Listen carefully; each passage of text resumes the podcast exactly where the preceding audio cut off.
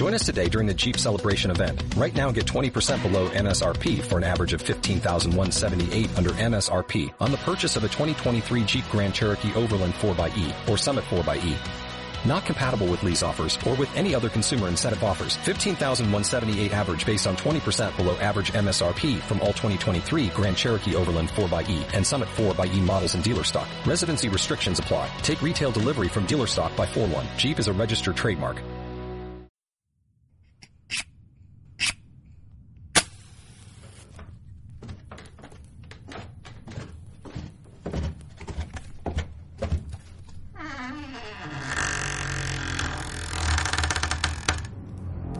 Trails, conspiraciones, espíritus, tratados de magia, ciudades perdidas, tesoros ocultos, visitantes de otros planetas.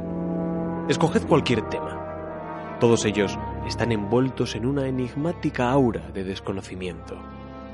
Estés más o menos a favor de una teoría de la conspiración, o de la existencia de lugares o tesoros legendarios, no dejan de ser todos ellos temas que suscitan la curiosidad provocan discusiones, más o menos acaloradas, y han hecho correr ríos y ríos de tinta. Incluso para los más escépticos, sobre algunos misterios pesa cierto aire de interés o de seriedad que no deja de llamar la atención. Pues hoy no vamos a tratar ninguno de esos temas.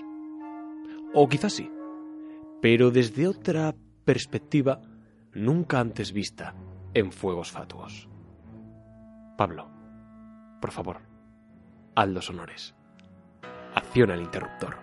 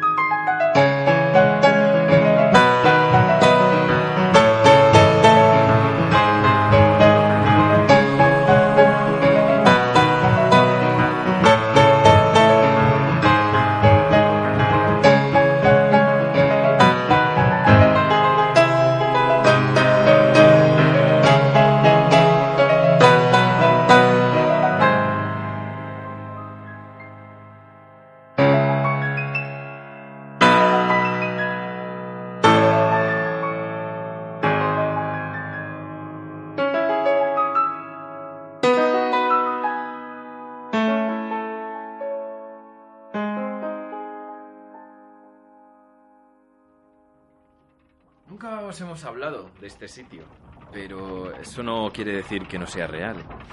Es nuestra... ¿Cómo decirlo? Nuestra área 51 personal, bien escondida en este estudio de radio. La llamamos caja de fósforos. Bajad pegados a mí. Veréis un montón de puertas. No habráis ninguna, ¿eh? No toquéis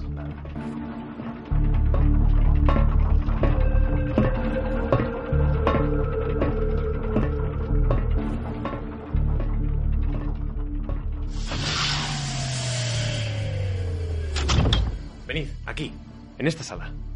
Pero... ¿Por dónde has bajado? Pablo, que tenemos ascensor. Bueno, anda, luego voy a buscarte. Acompañadme, por aquí, a los archivos secretos.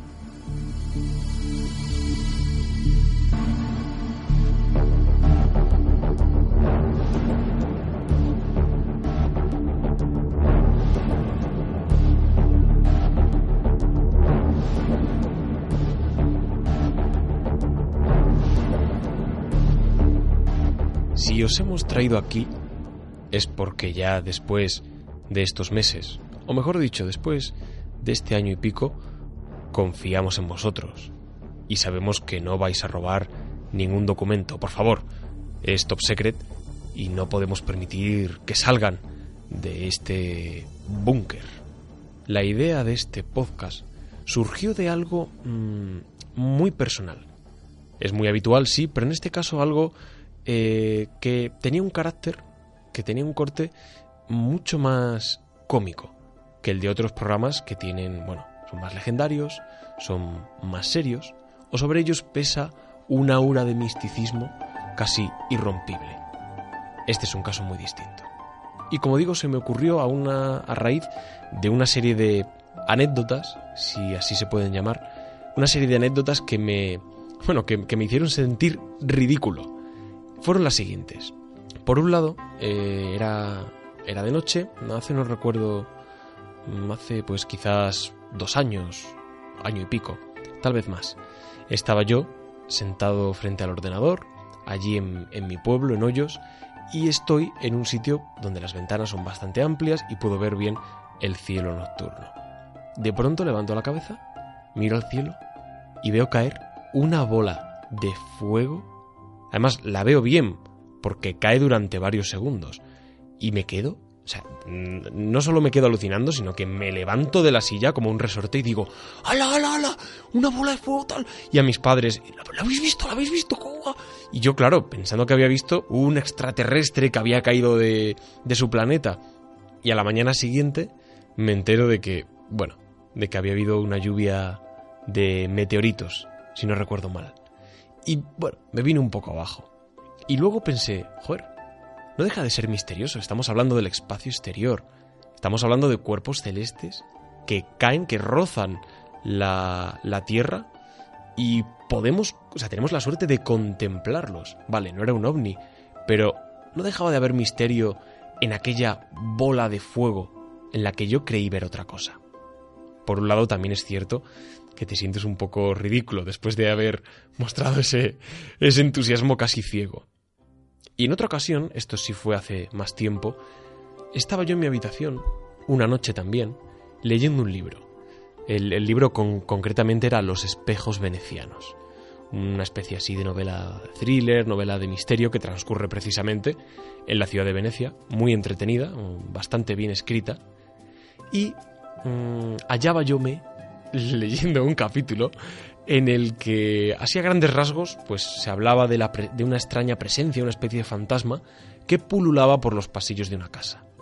Y según iba leyendo, digamos que las cosas que yo leía en el libro parecían manifestarse en mi habitación, es decir, de pronto yo leía, eh, sonaban unos pasos por, eh, por las escaleras y de pronto un objeto se cayó y de pronto en mi habitación se cayó un boli, ¿vale? Que estaba encima de un montón de, cosas, se cayó de un libro, empezó a rodar, plum, y cayó al suelo. Y yo, joder, no fastidies.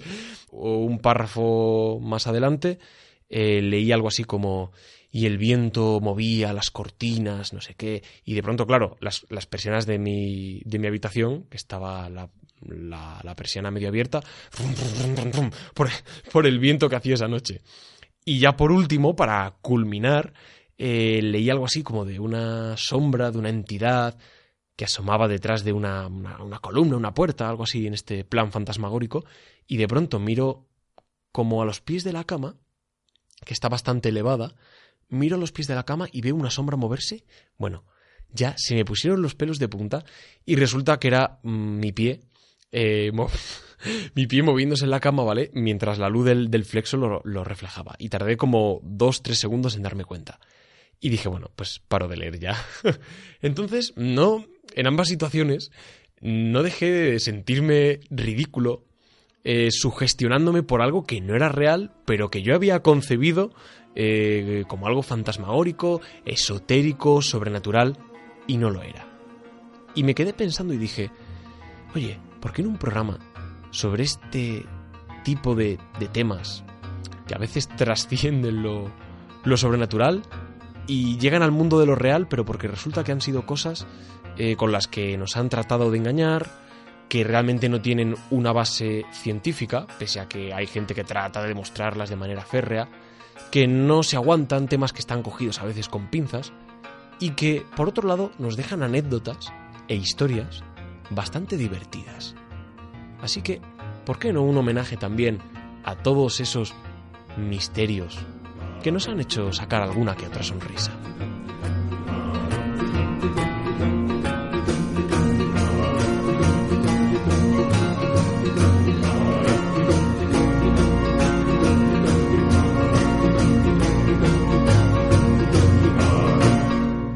El primer caso de todos tuvo lugar el 21 de agosto de 1835, en la ciudad de Nueva York.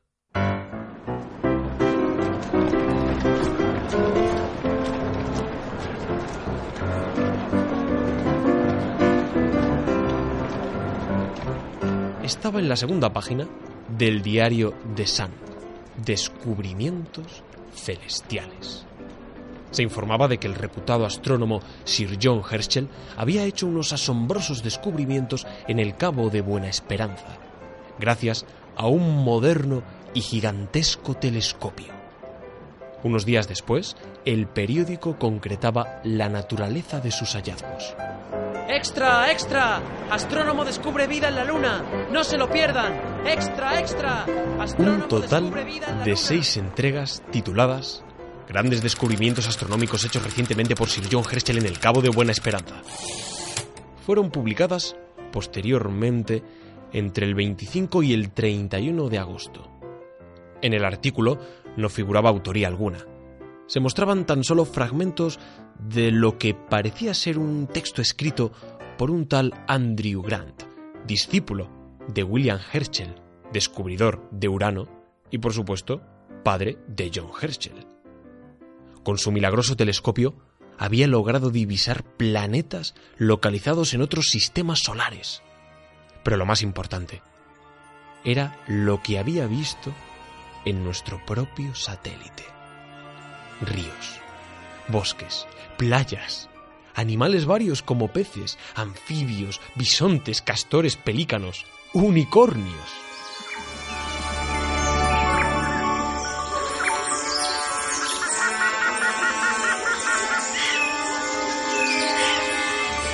Un total de 38 especies de árboles, aún más de plantas, 5 especies de ovíparos y 9 de vivíparos.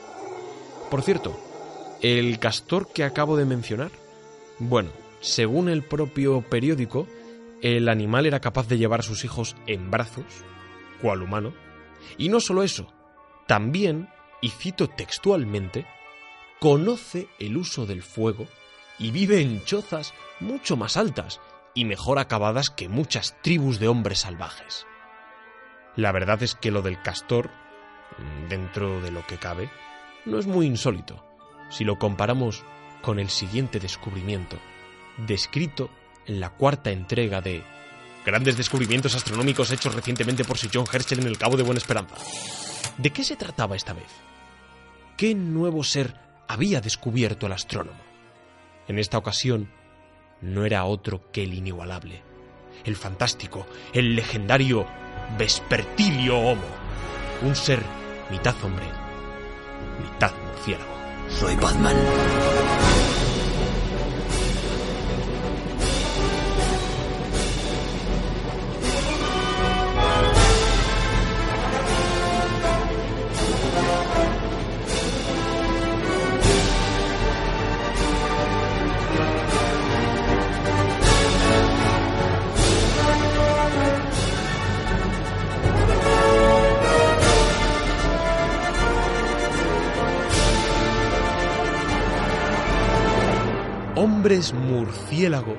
Más de un metro de altura y cubiertos de pelo. Con estas publicaciones, The Sun se convirtió en el periódico más leído del mundo, llegando a vender cerca de 20.000, 20.000 ejemplares. Después de la sexta entrega, el diario suspendió las publicaciones tras informar de que el telescopio de Ciudad del Cabo había quedado destruido en un incendio. Y tuvieron que pasar 36 años para que The Sun admitiese haber cometido fraude. Si es que no había quedado claro ya. Con la muerte del periodista Adams Locke, el autor de la broma, que él nunca admitió, se publicó en The en 1871 su obituario. Decía así. El señor Locke fue el autor del engaño de la luna, la broma científica más exitosa jamás publicada que apareció originalmente en The Sun. La historia fue contada con una minuciosidad en los detalles y un uso tan diestro de frases técnicas que no solo fue aceptada como real por el lector ordinario, sino que también engañó y desconcertó a los hombres de ciencia en un grado asombroso. Lo cierto es que la supuesta fuente original de la historia era inexistente. Ningún Andrew Grant había escrito párrafo alguno sobre la Luna o sobre sus peculiares habitantes. Y por supuesto, el astrónomo John Herschel que estaba en Sudáfrica, eso al menos era cierto, desconocía todo este asunto.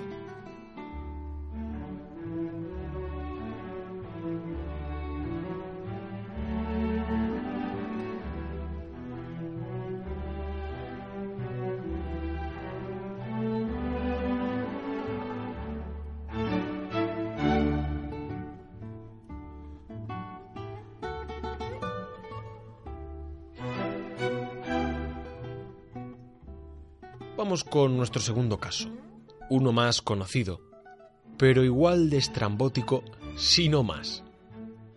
Este transcurre en un lugar en el que ya hemos estado, un lugar que se presta a las habladurías y a las intrigas más retorcidas, el Vaticano. Roma, 1972. Aquí también tenemos una historia relacionada con la prensa. En esta ocasión, no por inventarse una historia falsa, sino por dar bombo a un suceso real, entre muchas comillas, que de haber sido cierto, sabe Dios, nunca mejor dicho, qué demonios podría haber sucedido. Marcello Pellegrino Ernetti, el sacerdote benedictino capaz de viajar en el tiempo.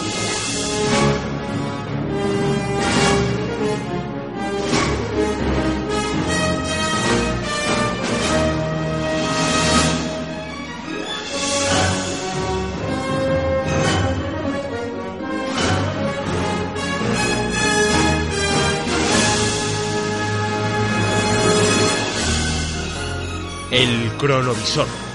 Con ese nombre se bautizó al asombroso y enigmático cachivache ideado por algunas de las mentes más instruidas del planeta Tierra en esa época. Bueno, eso es lo que dijo Ernetti. Científicos como el ingeniero aeroespacial Werner von Braun o Agostino Gemelli, un reconocido médico, también franciscano, habrían sido algunos de los responsables de semejante invento. Un total de doce expertos liderados por el sacerdote, que por cierto, no deja de ser interesante, era el exorcista de la diócesis de Venecia. Pero, ¿de dónde surgió tan descabellada idea?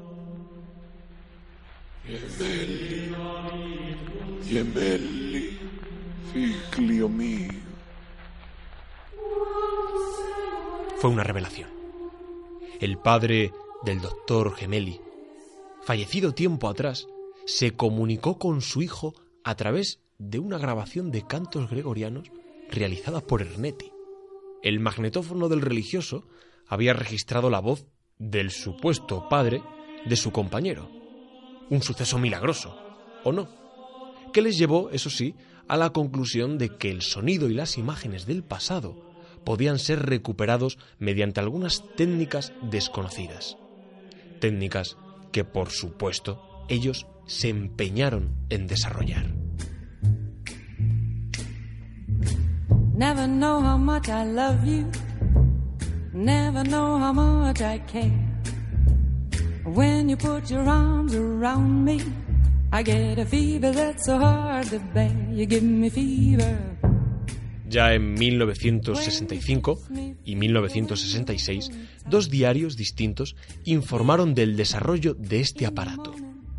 Pero el asunto no cobró verdadera importancia hasta que llegó el año 1972, cuando el periódico italiano Domenica del Corriere publicó un artículo titulado Inventada la máquina que fotografía el pasado. Permitía ver el pasado, sí, pero no el futuro. Eso ya habría sido mucha locura. Ernetti y Pellegrino aseguraron haber visto, gracias al cronovisor, a personajes como Cicerón o Napoleón Bonaparte, contemplaron la caída de Sodoma y Gomorra, así como la fundación de la ciudad de Roma.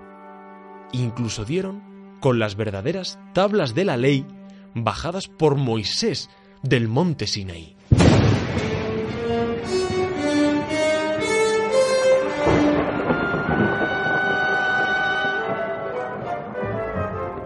¿Recordáis al supercastor de nuestra anterior historia? Pues aquí sucede algo similar. Es decir, todo suceso queda ensombrecido, por insólito que resulte, cuando lo que viene a continuación supera con creces a lo anterior. Como antes sucedió con los hombres murciélago. Sí. Sé. sé lo que estáis pensando. Y estoy seguro de que ya lo habéis averiguado. Haced la suma. Un grupo de supuestos científicos trabajando en la sombra. Un exorcista italiano, su compañero médico y el cronovisor. Un proyecto secreto del Vaticano que permite abrir una ventana al pasado en el sentido más literal de la palabra. Haced la suma y os saldrá lo inevitable. El rostro de Jesús de Nazaret tomado por estos paparachis del siglo XX.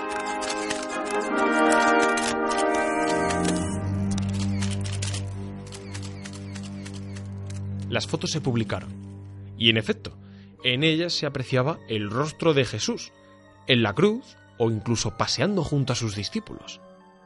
¿Cómo era posible? ¿Simple ciencia? ¿Herejía? Ernetti explicó que el cronovisor, a modo de televisor, permitía decodificar radiaciones electromagnéticas gracias a un tubo de rayos catódicos que coordinaba esas radiaciones con las ondas sonoras, pudiendo entonces ser proyectadas sobre la pantalla. Los sonidos e imágenes de antaño habían perdurado en el tiempo y podían ser rescatados de la esfera astral en la que se encontraban gracias al cronovisor. ¿Os habéis enterado? Bueno, yo tampoco. Pero no importa, porque es mentira. Las supuestas imágenes del verdadero Jesús de Nazaret no eran más que fotos de algunas obras de arte, pinturas y esculturas poco conocidas, pero que acabaron siendo identificadas. El rostro del nazareno agonizando pertenecía a una talla realizada en 1931, localizada en Perugia, y la imagen de él junto a sus discípulos no era más que un cuadro de un pintor alemán. Ernetti se escabulló cuando la falsedad de las fotos había quedado más que patente, y a pesar de ello, él murió afirmando que el cronovisor era tan real y peligroso que el Vaticano se vio obligado a silenciar el asunto el mismísimo Pío XII habría estado al tanto de aquel proyecto de alto secreto. Teorías hay para todos los gustos. El cronovisor nunca fue mostrado, y los planos que se enseñaron eran esquemas de lo más simples que realmente no acababan de explicar en absoluto el funcionamiento de esta máquina.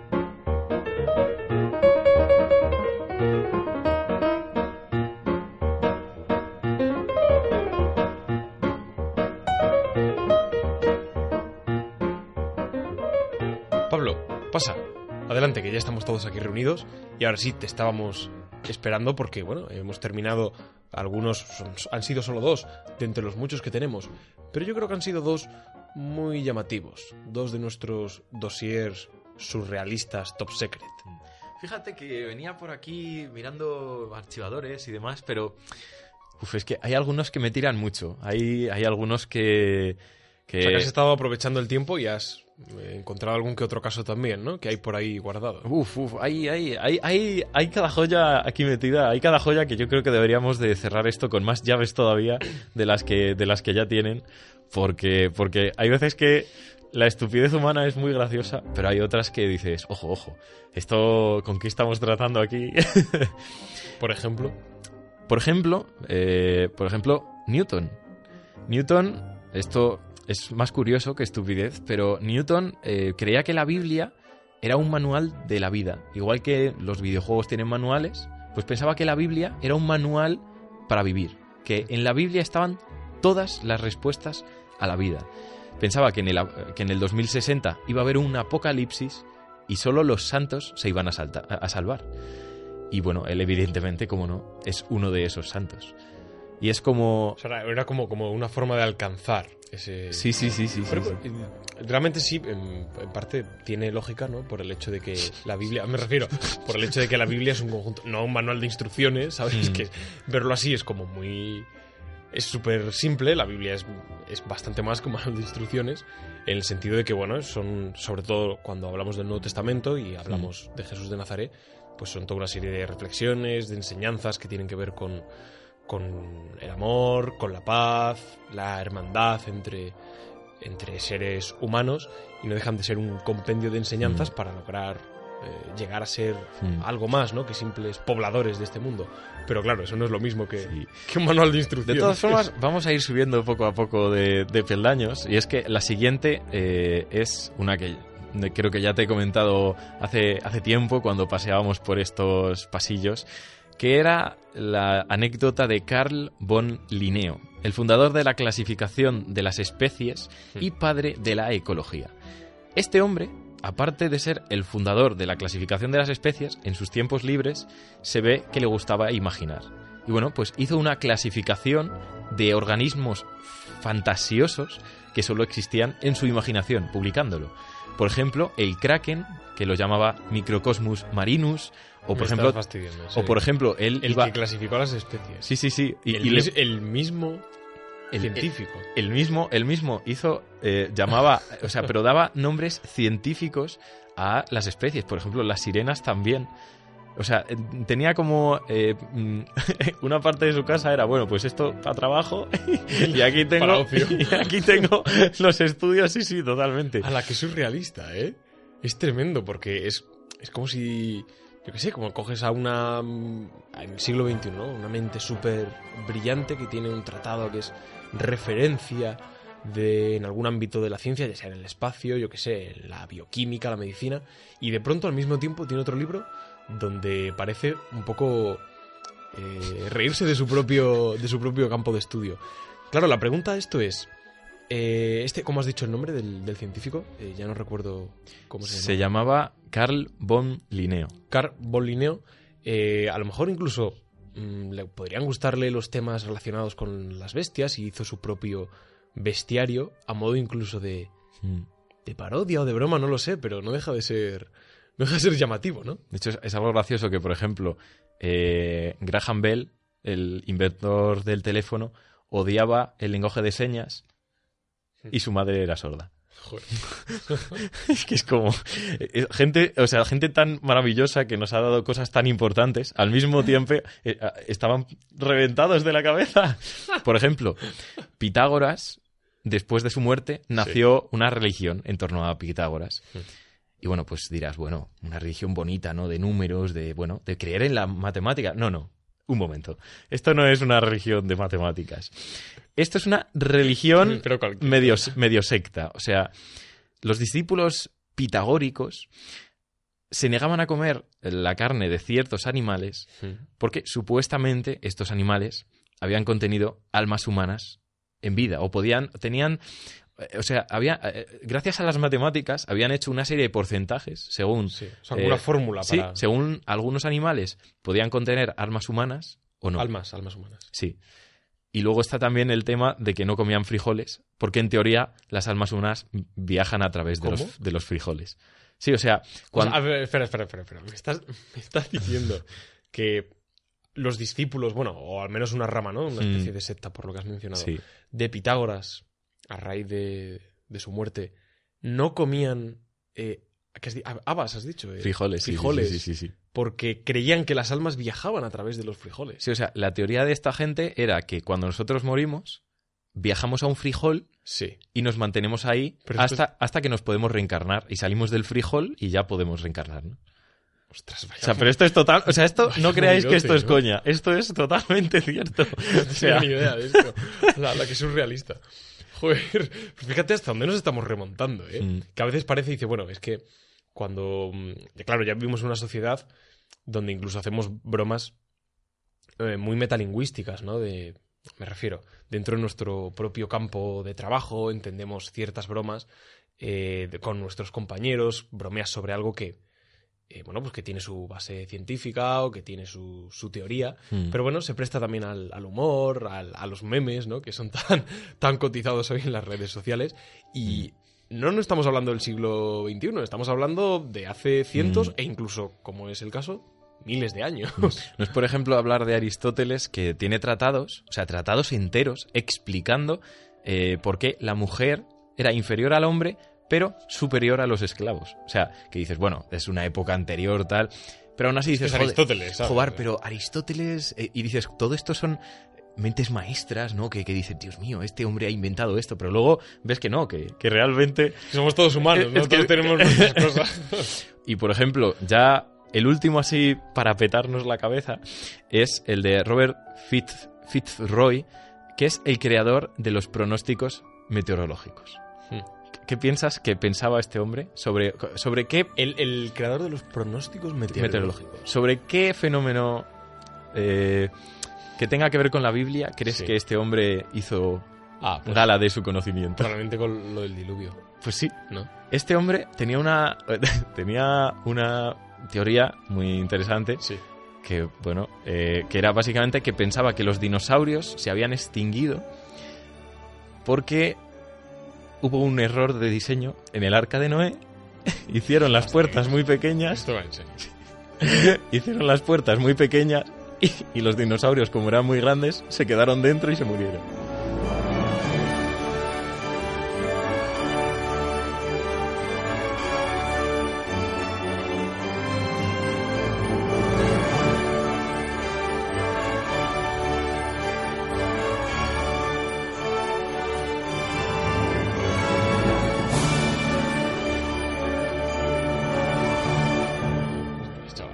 O sea, se murieron porque no entraban en, la- en el Sí, arca sí, de porque Noé. claro, por lo que sea, pues no había Claro, y- madera suficiente para hacerla más grande.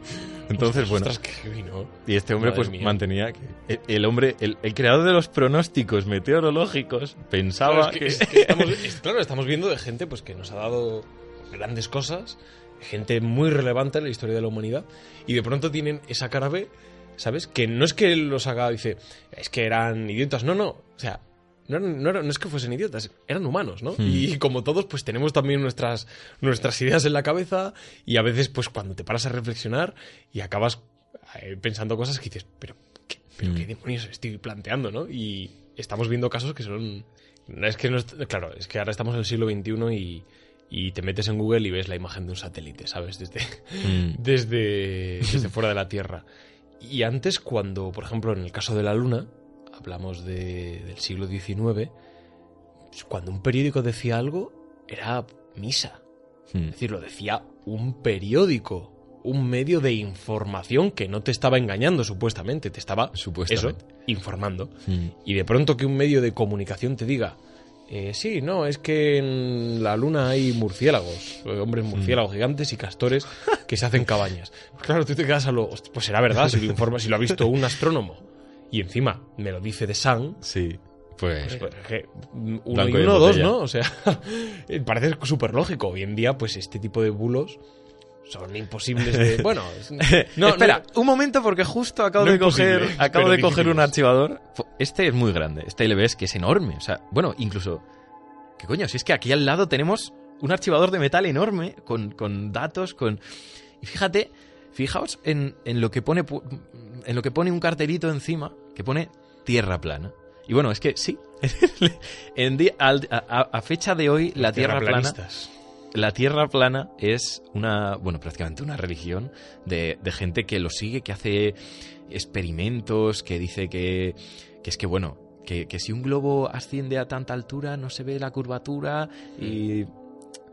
Claro, eh, es interesante, ¿no? El ver eh, a Pitágoras, Aristóteles, pues con sus cosillas que hemos comentado antes, Y al fin y al cabo carecían de toda la tecnología que tenemos y lo que hacían Mm. era un poco reflexionar, aunque a veces de manera muy alocada, Sí. pero reflexionar sobre el mundo que les rodeaba y, bueno, el porqué de las cosas, Mm. cuando no había medios. Entonces, es, es curioso verlos a ellos reflexionar sobre sus cosillas, pero claro, al menos en esa época ya había algunos que decían, oye, igual, quizá la, la Tierra es redonda. Bueno, pues hoy es al revés. Hoy eh, lo que hacemos es decir, no, no, la Tierra es plana. Es decir, ahora ya directamente no es que haya genios que de vez en cuando se les vaya la cabeza, sino que el trabajo de algunos genios estamos diciendo, como por ejemplo eh, Galileo, estamos diciendo que no, que ahora no nos sirve. Eh, que ahora de repente pues la Tierra es plana eh, y ves comentarios en Twitter eh, así de coña con puestas eh, un hombre que posteaba en Japón aquí se está se está poniendo el sol mi padre me ha mandado esta, este amanecer desde Estados Unidos. Jaque mate, terraplanistas.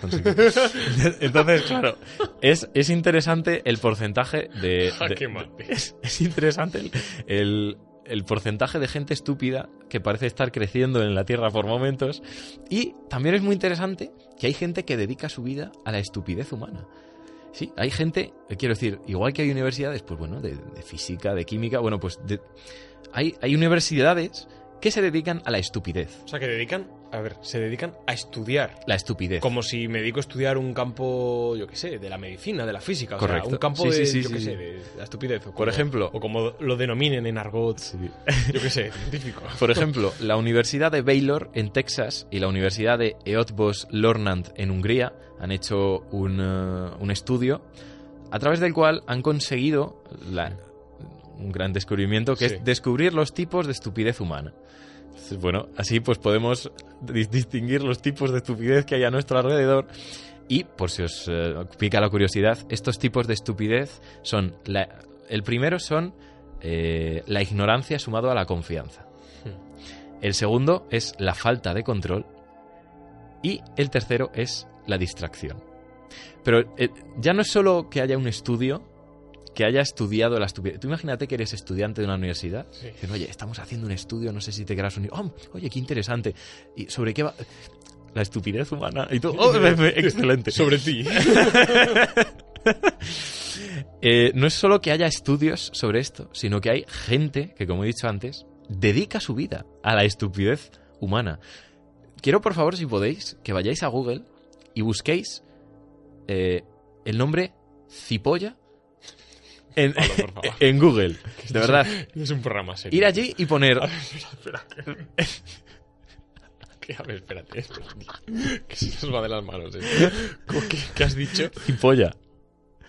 Pero que, es un, que eso es un nombre propio. Es un nombre propio. De Italia. Es italiano. Es no pero no se pronunciará así, ¿no? Que se digo como... Sí, sí, sí. O sea, es Cei- Cipolla o algo así, ¿no? Cei- Bueno, yo también Cipolla, ¿no? C-I-P-O-L-L-A. Bueno, Hombre, será Cipolla, pero... Cipolla. o algo, no sé. Pero aquí si viene a España, eh, le pasan lista en clase y es Alberto Cipolla Martínez. Te quiero decir, esto, esto es así. No, pero sí, supongo que será Cipolla o... Sí, bueno, pero que la persona es real, vamos, que esto Sí, no sí, es no, no, esto es real, esto es real. Esto es, eh, es un investigador italiano que eh, su apellido es Cipolla o Vale. Cipolla. Eh, y bueno, este hombre ha dedicado eh, parte de su vida a la estupidez humana y tras años de investigación ha conseguido eh, sacar las leyes de la estupidez humana. Estas leyes son Dime que las tienes. Sí, sí, estas, estas, está, está aquí en este archivador. Eh, las leyes son las siguientes. El primero, la primera ley de la estupidez es que subestimamos siempre el número de estúpidos en circulación. Hay muchas veces que... Dime que no pones eso de Sí, sí, no, no, sí, sí. Subestimamos el número de estúpidos en circulación. Esto es, pues básicamente, pues que hay, hay- hay personas que decimos, oye, pobrecito, tal, no. No, pues es estúpido. Déjate de. según este, según este investigador, pues eh, debemos de decir esto. Decimos, debemos de no subestimar nunca el número de estúpidos a nuestro alrededor. La segunda ley de la estupidez humana es la probabilidad de que una persona sea estúpida es independientemente de otra característica de la persona. Quiero decir, por ejemplo, anteriormente, a lo mejor has eh, creado eh, los pronósticos meteorológicos, pero no, no deja eso de lado que sea una estupidez pensar en el- Ya, sí, lo sí, de sí, las puertas del arca de Noé. Es decir, por muy guay que pienses que una persona puede llegar a ser, y hay un punto Hay de, un factor. de estupidez eh, eh, dentro de, de su cerebro. La tercera ley es que una persona estúpida es una persona que causa pérdidas a otra persona incluso sin obtener ningún beneficio. Esta ley básicamente quiere decir que, Eso, lo- es, eso es bueno. que los es estúpidos bueno, fastidian a todos a su alrededor. Pero tampoco reciben nada a cambio. Efectivamente. O sea, no lo hacen O con sea, malicia. pero encima es buena gente. Lo hacen sin ánimo de lucro. Tío. claro, claro. Incluso causándose pérdidas, lo hacen, así que... La cuarta... Debería haber un movimiento a favor de, de la parte más estúpida de, de todos nosotros, ¿sabes? Sí, sí, pues... Después, la cuarta ley de la estupidez es que las personas no estúpidas siempre subestiman el poder perjudicial de los individuos estúpidos. Esta ley pues tiene mucha sinergia con, con la tercera. Y la quinta ley de la estupidez es que una persona estúpida es el tipo de, es una persona estúpida es el tipo de persona más peligrosa, porque como se suele decir, los malos descansan, los imbéciles no. Entonces, bueno, aquí están las leyes de, de la estupidez, los tipos de estupidez. Eh, ya hemos abordado prácticamente todo, eh, todo lo que tenga que ver con ello, pero también es interesante el hecho de que, eh, ya fuera de coñas, todos tenemos una parte de estúpida en nosotros. Todos tenemos algo que, que a lo mejor dentro de unos años nos vamos a reír de ello, que vamos a decir, pero ¿cómo, cómo pensaba yo? Por ejemplo, las fotos de Twenty, que ves las fotos uf, de hace uf. años y dices, pero Pablo, ¿por qué el flequillo? pero... Sí, desde, desde lo más básico, ¿no? Hasta luego, hasta esferas ya inalcanzables. Yo me estaba acordando, cuando has dicho lo de la Tierra plana, seguro que te acuerdas. No sé si hace un año ya de esta noticia o menos. Fue, yo la vi en verano, si no recuerdo mal, pero ya no sé cuándo. Un hombre, un estadounidense, que se había lanzado en un cohete que había hecho él mismo, un Sí. cohete casero en su jardín, ¿vale? No sé, vamos, lo habría hecho con materiales, pues yo qué sé, Mm. con, con, con pólvora o no sé, claro, ya no sé cómo habría sido el proceso de elaboración. Y se había fabricado un, pequeño cohete con el que se había lanzado, habría atado una silla o lo que sea, y se había lanzado a no sé cuántos metros de altura, ¿vale? Porque quería comprobar por él mismo que la Tierra era redonda, porque no se lo acababa de, Sí. de creer. Y dijo, ¿cómo lo puedo comprobar? Y dice, hombre, pues, pues lanzándome con un cohete. Evidentemente. ¿Cómo, cómo si no? Si no. Entonces, claro, yo leí la noticia y flipé. Y el tío está en el hospital. Bueno, ya habrá salido. Estaba en el hospital y dijo que, bueno, a ver, se, había pegado un guarrazo, ¿vale? Va hablando mal y pronto. Se había pegado un guarrazo al bajar. Y decía que, bueno, que aún así que estaba, que estaba entusiasmado porque el cohete había llegado bastante alto y que volvería a repetir. y volvería a repetirlo. O sea, Me estaba imaginando que, que había dicho que la NASA le había hackeado o algo así por ahí. No, no, no, que, o sea, iba a su intención era, no sé en qué quedó la cosa, pero su intención era volver a repetirlo. Entonces, claro, por un lado está el decir, joder, tío, o sea, vive tu vida tranquilamente con tu familia, tu mujer, tu novia de- o, o quien sea, y, y déjate de, del hecho De que es que- lanzarse. y es que te vas a matar, ¿sabes lo que te digo? Sí se puede, claro, claro. Y, y no, y es que por otro lado, ese tío ha fabricado un cohete. Prefiero, hay que tener cierta que habilidad sí, y cierto claro. conocimiento para. eh, no- a ver, no os penséis en un cohete con un panel de mandos, ¿vale? O sea, Mm. sería una no, especie ver, de, de petardo gigante, ¿vale? Que se propulsaba hacia Con una arriba. palanca a lo, a lo, a lo Pero, pero de- bueno, tienes que enredarte y decir, bueno, a ver cómo lo hago, con qué Mm, mecanismo claro, para claro. que sea capaz de, de soportar mi peso, tal cual. Hay, hay que tener, yo que sé, cierta cabeza. Ahora Yo usaba no Coca-Cola con mentos. Coca-Cola inventos. Yo por mucho que quiera comprobar que la Tierra es plana, no sé qué, yo no soy capaz de fabricarte un cohete.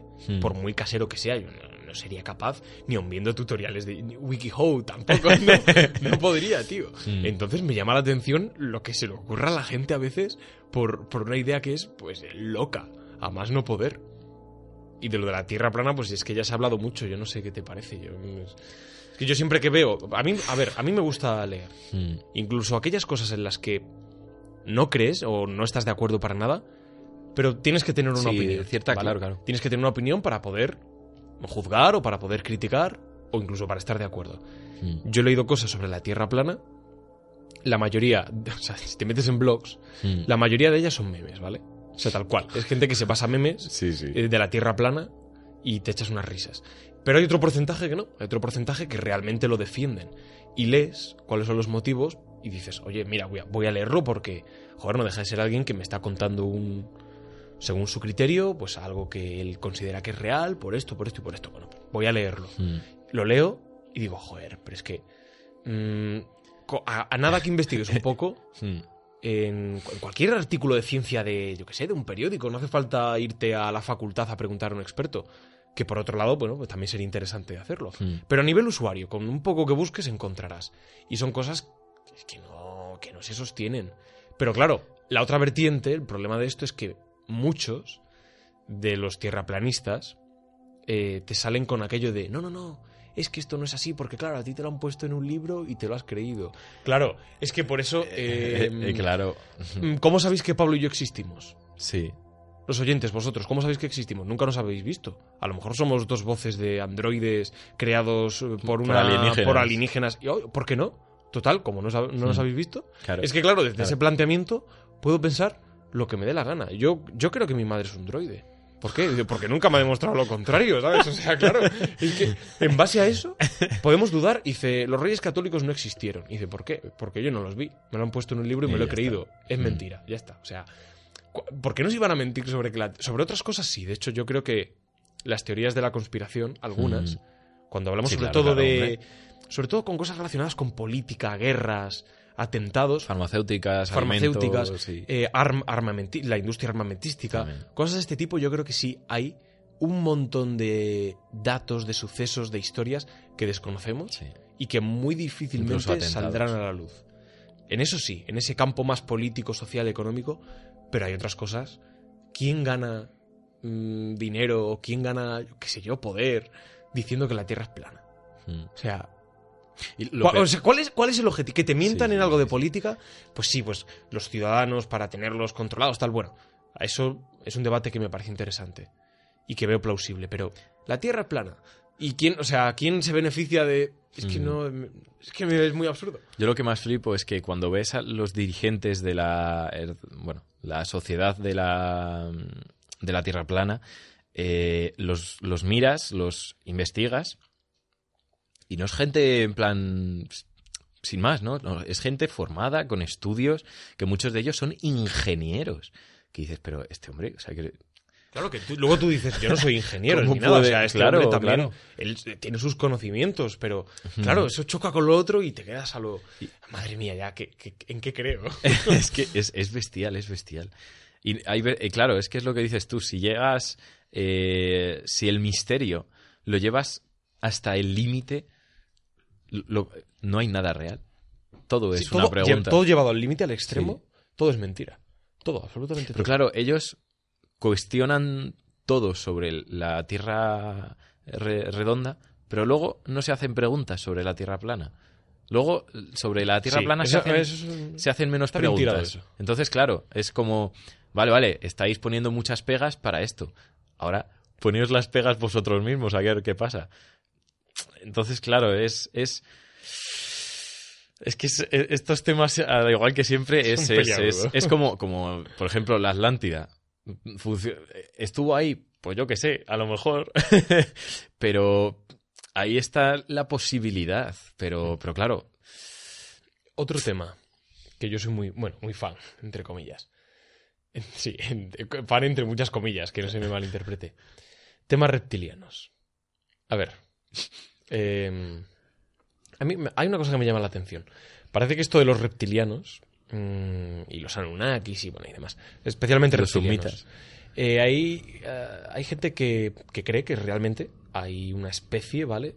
mm, no sé si decir, sí, es extraterrestre, de otro planeta, de otro mundo, otra dimensión o lo, o lo que sea, porque he leído teorías a punta pala, mm, eh, y que dicen que están viviendo entre nosotros, que son mucho más inteligentes, que tienen una capacidad cerebral tremenda y que, como su propio nombre indica, tienen aspecto de reptil, con escamas que supuestamente están infiltrados entre nosotros, en las élites de los gobiernos, de los lobbies económicos, empresariales, mm. etcétera, y que nos gobiernan.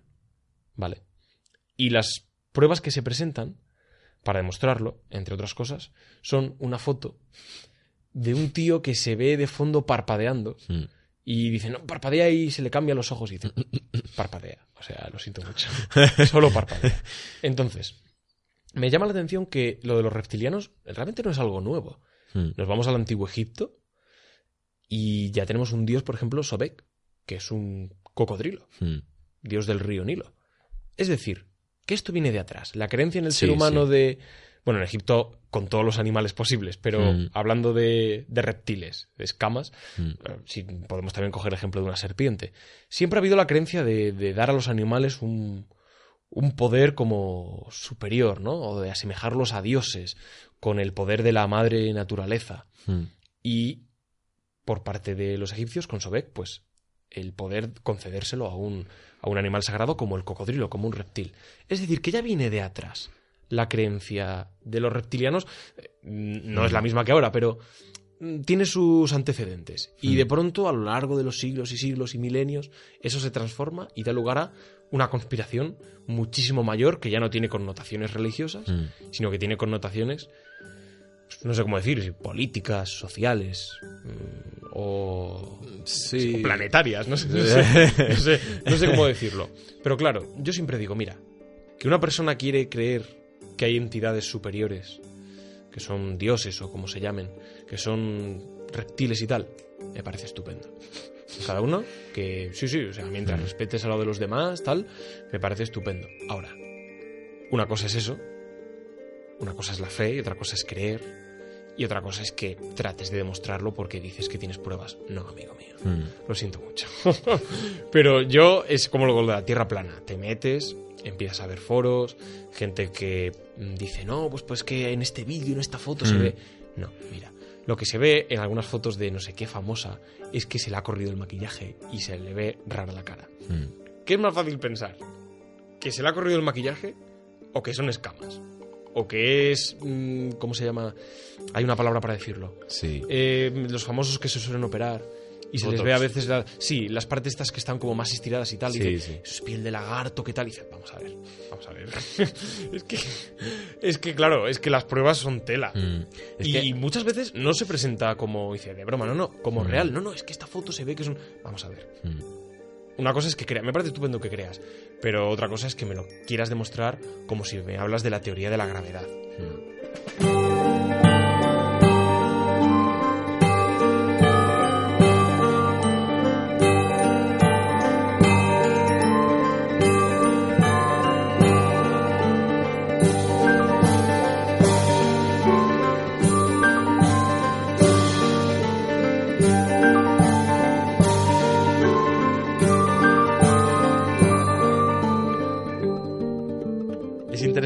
Pero eso es, es como, como eso, los, los misterios de antes. Tiene parte de genialidad, de, oh Dios mío, ¿qué es esto tal? Que a lo mejor ha ocurrido, no sé qué. Y tiene parte de estupidez de eh, lo que has dicho tú, de, no, es que en el minuto 32, Mark del vídeo claro Claro, Mark Zuckerberg eh, pestañea y luego está 12 segundos eh, sin Sí, sí, es, pestañear. es que es tal cual es que son cosas Claro, así. y dices, a ver, está en un juicio, tío. Intent- imagínate que estás tú en esa situación, que tienes una multinacional, que eres famoso en todo el mundo, y encima creo que le sumas a que el hombre no sé si tiene. eh, no sé si tiene algún trastorno del espectro autista, quiero recordar, o algo por el estilo, que dices, a ver, es que, es que tienes muchos porqués y tus causas no cubren los porqués. Bueno, pues ha sido un tema, yo creo que muy interesante, se presta Mm. a debate, a especular, también un poco a veces a, a mostrar esa parte más, más sonriente del misterio, porque no deja de Sí. ser muy estrambóticas algunas de las, de las cosas que sacamos a la luz en estos ficheros. Ha sido un programa también un poco distinto, seguro que lo habéis eh, disfrutado, un programa más ameno, también Mm, más claro. ágil y bueno, con mucha, con mucha opinión. Ahora que hace calorcito, dan ganas de reírse con Sí, la verdad, la verdad que sí. Todavía, todavía que aguanta un poco el sol, pues hay que, hay que aprovechar. Ya vendrá luego el Los frío y los temas más, más fríos también. Así que, Pablo, ya saben los oyentes que te pueden seguir en Instagram como Zorro Ámbar. La vais a encontrar muy fácilmente. Zorro Ámbar. A mí también me podéis seguir en Instagram y en Twitter, por supuesto, ambos. A mí como PDG Extreme, terminado en M, PDG Extreme. Y por supuesto, y lo más importante, a nuestro baby, a nuestro Fuegos Fatuos, tanto en Instagram, que nos llamamos Fuegos Fatuos Podcast, y en Twitter como Fuegos Fatuos PS. Así que nos vais a encontrar sin ningún problema. Vamos subiendo cosas, información, los enlaces de los programas. Vamos contando, bueno, haciendo pequeños adelantos. Y por supuesto, sobre todo en Instagram, que Pablo lo tiene muy, muy, muy cuidadito, cada vez más y mejor. Y yo os animo a que entréis, lo veáis. Y oye, que nos vamos profesionalizando. Tenemos ahí Evox Sí, no- Premium. no, os olvidéis que iTunes, ya tenemos iTunes. también. Sí, sí, es verdad. Así que bueno, poquito a poquito vamos haciéndonos más pros. Sí. Bueno, pues por hoy nada más. Eh, muy contentos de teneros aquí una semana más. No olvidéis que estamos la semana que viene, que volvemos a ser semanales, que disfrutéis mucho y os esperamos mientras tanto aquí, en Fuegos Fatuos.